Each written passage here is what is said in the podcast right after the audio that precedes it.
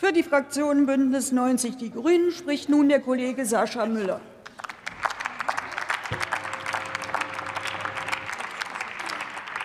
Frau Präsidentin, sehr geehrte Damen und Herren, liebe Kolleginnen und Kollegen! Als ich den Tagesordnungspunkt gesehen habe, der zunächst als Energiesoli, DAX-Manager und Minister zur Kasse aufgesetzt war, habe ich erst mal einen Schreck bekommen. Wie populistisch ist das denn bitte? Jetzt bin ich zumindest äh, äh, beruhigt darüber, dass der Antrag am Ende relativ rhetorisch moderat Energiesoli fürs spitzenverdiente Vorschlag der Wirtschaftsweisen umsetzen überschrieben ist. Der Antrag selber ist ja auch recht kurz gehalten. Sie wollen die Bundesregierung auffordern, einen Gesetzentwurf vorzulegen, der einen neuen Energiesolidaritätszuschlag gemäß Artikel 106 Absatz 1 Nummer 6 des Grundgesetzes vorsieht und sich am Vorbild des derzeitigen Solidaritätszuschlages für die oberen 10 Prozent orientieren soll. Nun erinnern wir uns, erinnern wir uns mal an das Inflationsausgleichsgesetz, über das wir hier, das ist ja bekannt, lange mühsam gerungen haben. Über eines waren wir uns in der Koalition bei diesem Gesetz immer einig, dass die Eckwerte im Einkommensteuertarif bei der sogenannten Reichensteuer diesmal nicht angepasst werden und damit, um in der Logik der Befürworter des Ausgleichs der kalten Progression zu bleiben, für diesen Personenkreis eine reale Steuererhöhung haben wir dann hingenommen. Es ließe sich also argumentieren, dass wir das Kernanliegen dieses Antrags eigentlich ein Stück weit schon erfüllt haben. Aber Sie merken schon, dass wir dem Antrag nicht folgen werden. Aber mit dem Hinweis auf den neuesten Bericht des Sachverständigenrates zur Begutachtung der gesamtwirtschaftlichen Entwicklung haben Sie natürlich einen wichtigen Punkt. Und die Frage danach, ob den starken Schultern in der Krise mehr zuzumuten wäre und wenn ja, vor allem wie das geschehen sollte, die ist natürlich berechtigt. Unser vordringliches Ziel als Ampel ist es natürlich zunächst, dass Menschen und Unternehmen gut durch den Winter kommen. Und ich bin mittlerweile optimistisch, dass uns das gelingt, vor allem besser gelingen wird, als so manche auch hier gehofft und schon von einem Protest, heißen Protestherbst geträumt haben, der ja dann ausgeblieben ist. Hier zeigt sich unsere tatkräftige Regierung. Diese Fortschrittskoalition gehört zu den Machern, zu den Mutmachern, andere hier verlegen sich dagegen ausschließlich auf das Miesmachen, wünschen sich so, ist sogar, ist aus, äh, auf Video ja dokumentiert, aus parteipolitischen Motiven ein Scheitern und dass hier alles den Bach runtergeht. Das wird aber nicht passieren.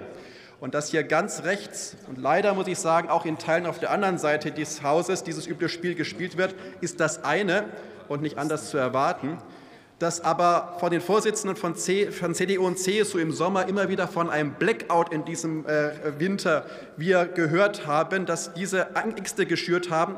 Auch das war nicht hilfreich für den gesellschaftlichen Zusammenhalt in dieser so schwierigen Zeit. Was machen wir aber? Nun, wir handeln. Wir schützen die Menschen und die Unternehmen. Wir lassen die Menschen nicht alleine. Und wie machen wir das? Pragmatisch, aber entschlossen. Schon die Ankündigung der Strom- und Gaspreisbremsen hat zu einer Beruhigung der Märkte geführt. Jetzt geht es hier im parlamentarischen Verfahren um die Details. Und natürlich kommt es hier bei einem so starken Markteingriff, den wir selber vor nicht allzu langer Zeit so gar nicht äh, äh, uns vorstellen konnten, sehr auf Gründlichkeit an. Bei all dem müssen wir natürlich darauf achten, dass es gerecht zugeht. Darauf haben wir bei unseren Entlastungsmaßnahmen geachtet. Ich könnte jetzt den Rest meiner Redezeit damit füllen, die Maßnahmen mehrerer milliardenschwerer Entlastungspakete erneut alle aufzuzählen. Aber ich beschränke mich darauf, denn wir reden ja von den starken Schultern, darauf hinzuweisen, dass wir vorhin mit dem Jahressteuergesetz wenige Minuten erst her den Energiekrisenbeitrag beschlossen haben. Zufallsgewinne von Energiekonzernen können wir nun zu 33 Prozent abschöpfen. Damit können wir den Bundeshaushalt bis zu, dem Bundeshaushalt bis zu drei Milliarden Euro zurückgeführt werden.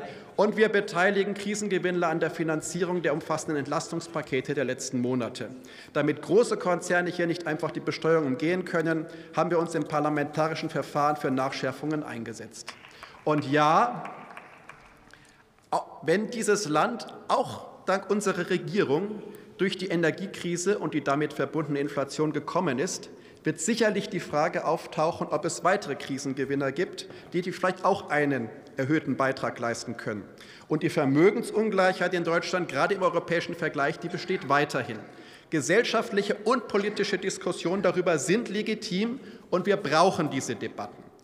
Im Moment liegt das Hauptaugenmerk der Regierung aber auf der Krisenbewältigung. Und angesichts der Vielzahl der Herausforderungen haben wir gut zu tun. Daran arbeiten wir gemeinsam als Ampelparteien und das sehr erfolgreich. Die Menschen in Deutschland können sich glücklich schätzen, dass sie sich angesichts dieser herausfordernden Zeiten im letzten Jahr für diese Koalition entschieden haben, für diese Fortschrittskoalition, die einerseits die Krisen gut managt und andererseits gleichzeitig die richtigen Weichenstellungen für die Zukunft stellt. Ich danke für die Aufmerksamkeit. Vielen Dank. Nächster Redner. Ach, erstmal grüße ich Sie alle zur Schlussschicht, hoffentlich heute. Ähm, und jetzt erhält das Wort für die AfD-Fraktion Jan Wenzel Schmidt.